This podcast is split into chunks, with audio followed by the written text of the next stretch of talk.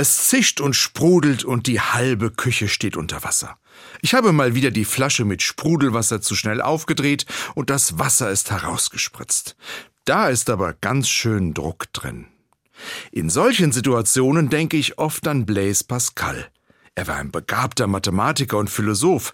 Er behauptete, er könne mit ein paar Gläsern Wein ein volles Weinfass zerstören. Niemand glaubte ihm. Nun bohrte er ein Loch oben in ein Weinfass und steckte mehrere Meter langes dünnes Rohr hinein. Nachdem das Fass ganz abgedichtet wurde, goss er Wein in das Rohr. Das dünne Rohr füllte sich schnell mit Wein und plötzlich brach das Fass mit lautem Krachen. Es war kein Wunder, es ist die Physik. Für den Druck im Fass ist nicht das Volumen der Flüssigkeit entscheidend, sondern die Höhe der Flüssigkeitssäule. Wenn die Säule hoch genug ist, dann steigt entsprechend der Druck im Fass. Es reicht fast schon ein gut gefüllter Schoppenbecher, um den vierfachen Bodendruck im Weinfass zu erzeugen. Im Alltag geht es mir oft ähnlich. Der Druck im Alltagskessel steigt und steigt.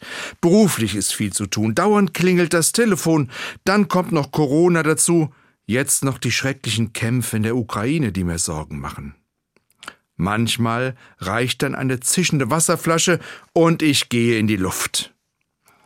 Für Blaise Pascal hat das Experiment mit dem Fass gezeigt, kleine Dinge können große Wirkung haben. Auch auf positive Art ist das so.